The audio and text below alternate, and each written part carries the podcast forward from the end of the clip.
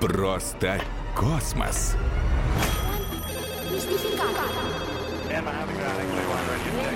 Открой тайны Вселенной. Космос вокруг нас! В Москве центр космонавтов. Городок, космической отрасли. Первое научное шоу на первом подмосковном радио. Этот космос не создал никакой бог и никакой человек. Всегда он был, есть и будет вечно живым огнем. Этот образ огня из цитаты древнегреческого философа Гераклита Эфесского станет отправной точкой сегодняшнего шоу. Моего шоу. Просто космос. И сегодня я проведу несколько точечных термоядерных взрывов в ваших головах. Разбужу ваши мысли, убаюканные обыденностью. Вы меня не знаете. И вряд ли узнаете когда-нибудь. Да и не моя скромная персона главное здесь. Хотя именно я обнажаю парадоксы Вселенной. Даю человечеству знание о мире, в котором оно живет. Да, совсем забыл. У меня высказываются лучшие эксперты, популяризаторы науки, теоретики и практики. Многие из них работают в подмосковных институтах, на ракетно-космических предприятиях. Подмосковье вообще неразрывно связано с темой космоса. Вы знали, что в Подмосковье есть деревня Марс? Но речь сегодня о другом Марсе. Я же обещал вам образ огня. Вот вам огненная планета. И я утверждаю, что людям на Марс лететь нельзя. Сейчас попробую вам это доказать. Когда древние смотрели на Марс, их пробирали мурашки. Красный цвет планеты у одних ассоциировался с огнем, у других с кровью. Свое имя Марс получил еще во времена Древнего Рима в честь кровожадного бога войны. А где война, там ужас и страх. Именно так, кстати, переводится название двух спутников Марса, о которых вы наверняка слышали – Деймос и Фобос. Деймос – это ужас, Фобос – это страх. Неплохое начало. Что это? Вы слышите? Жутковато. Так звучит Марс. Марсоход НАСА Апатьюнити передал на Землю запись звука с поверхности огненной планеты. Удивлены его не слишком гостеприимным насвистыванием. А что бы вы там увидели? Небо на Марсе розовое, пейзаж пустынный. На полюсах сухой лед. Это все, что осталось от океана, который плескался здесь миллиарды лет назад. Ночью минус 80, днем плюс 30. Радиация такая, что вы, окажись здесь, будете обречены на рак. Почве много ядов и оксида железа, ржавчины. И часто возникают грандиозные ржавые ураганы. Они уже проблема для инженеров Земли. У марсоходов из-за забившейся в них пыли резко снижается КПД. Помните в фильме «Марсианин» герой каждый день тратит уйму времени, чтобы почистить от пыли солнечные батареи? Иначе смерть. И без специального скафандра на поверхность Марса не выйти. Кровь в теле моментально закипает. Готов кто-нибудь из вас отправиться на Марс, чтобы умереть там? А вот чемпионка Московской области по вингсьют пилотированию Екатерина Ильицкая говорит, что готова! Правда, мне кажется, это лукавство девушки-максималистки. Как и весь проект Mars One голландца Баса Лансдорфа по отправке на огненную планету первых колонистов без возможности вернуться назад. И Екатерине, одной из тысяч претендентов со всего мира, удалось добраться до полуфинала этой авантюры. Бинго! Впрочем, пришло время послушать первого эксперта. Я даю слово Максиму Силантьеву. В астрономическую школу Вега в Балашихе, в которой преподает Максим, съезжаются молодые астрономы со всего Подмосковья. Получается, что на Марс гораздо дешевле и эффективнее отправлять роботов, чем людей. Роботу достаточно некий источник питания, и он может работать там долгое время. А человеку необходимо кислород, ему необходима а, еда, ему необходимы условия какие-то. Поэтому единственная польза, по сути дела, от прибытия человека на Марс, это как бы людям сказать, что вот мы были на соседней планете. Вот и Максим согласен с моим тезисом в начале шоу, что людям на Марсе делать нечего.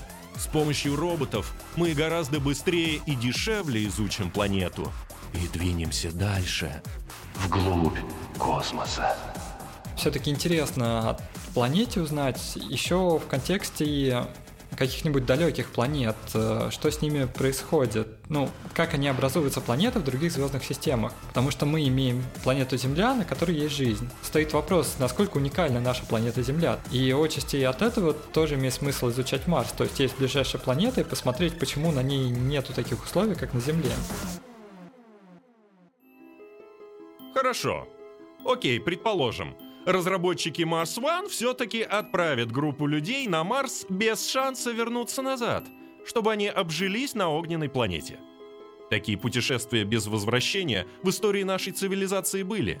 Переселение из Старого Света в Новый, например. У людей, которые переезжали в Америку, тоже был билет в один конец. Но туда переселялись большими колониями, и в результате люди создали цивилизацию – а группка проекта Марс One из 4-8 человек не сможет породить устойчивую цивилизацию на Марсе. Полагаю, некоторые из вас возразят.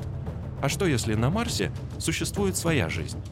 Пусть крошечная, но своя. И она уже давно приспособилась и к бурям, и к ядовитой почве. Развивается себе потихоньку. В своем, собственном направлении. И мы такие, нате вам кислород! Главное, мы без него не можем, а вы сдохнете!» Этично? Спрошу у зеленого кота.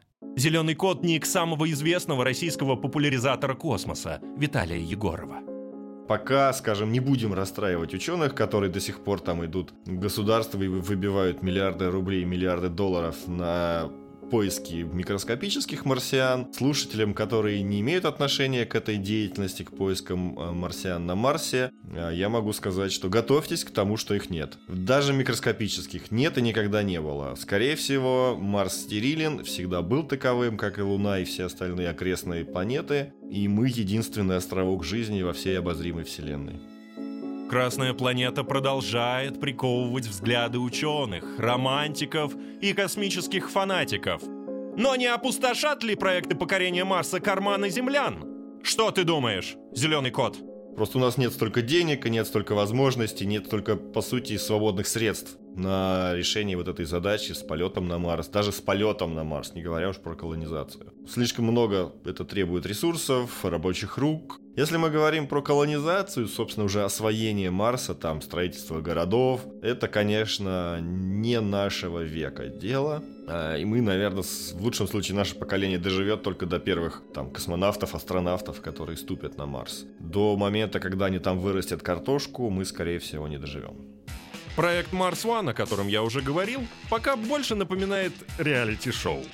Пустыне штата Юта в Америке выстроена модель марсианской станции, на которой в рамках первого этапа эксперимента будут жить потенциальные марсианские колонисты, а земляне смогут подглядывать за их жизнью через расставленные повсюду камеры. Разработчиков проекта уже обвинили в алчности и бесчеловечности. Мол, вся эта шумиха с отправкой группы несчастных землян на Марс — мощный пиар-ход. Никакие разработки для их отправки компания-организатор не представляет. А сделать нужно невероятно много. Вот что думает очаровательная Елена Серова, жительница Подмосковья, первая россиянка, побывавшая в космосе за последние 17 лет, и первая женщина из России, работавшая на МКС. Чтобы быстрее они добрались до Марса, тогда нам нужны принципиально новые двигатели, опять же, работающие на новых каких-то физических законах, потому что законы мы еще не все открыли, там точно совершенно говорю. Вы, конечно, помните успешный тестовый пуск сверхтяжелой ракеты специально для полета на Марс. Кумира футуристов, журналистов, кинематографистов, американца Илона Маска в феврале 2018 -го. Ее двигатели работают на известных законах физики. У нее есть конкуренты в России, Японии, в Китае, но пока ракета Илона Маска выигрывает по цене, простоте сборки и массе полезной нагрузки. Весь мир наблюдал, какое шоу устроил Маск в космосе. Когда вместо традиционной бетонной плиты, имитирующей эту самую нагрузку, он отправил свой собственный бордовый кабриолет с манекеном в белоснежном скафандре. В салоне играл Дэвид Боуи. На приборной панели машины была надпись «Don't panic». Без паники. Сейчас этот автомобиль движется в сторону Марса. Но одно дело железо и пластик, и совсем другое — живой человек, летящий на огненную планету. Так же считает и Елена Серова. Вы видели наверняка многие, что космонавты, когда возвращаются на Землю, их в самом начале несут. Здесь все по-другому. Организм привыкает заново ходить, все заново, то есть ориентироваться немножко, так скажем. Организм себя чувствует, ну, не совсем хорошо, скажем так. А представьте себе, что будет с космонавтами, которые прилетели на Марс. Кто их там будет носить? Ведь это очень серьезная история. Значит, что нужно? Что-то, то, что будет усиливать их движение, действия, ведь им там надо будет жить, допустим, лагерь разбивать.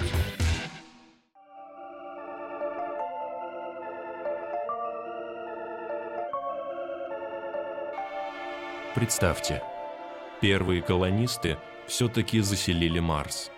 А какой вообще будет эта оторванная от Земли человеческая цивилизация? Ведь такая радиация – Организмы станут мутировать.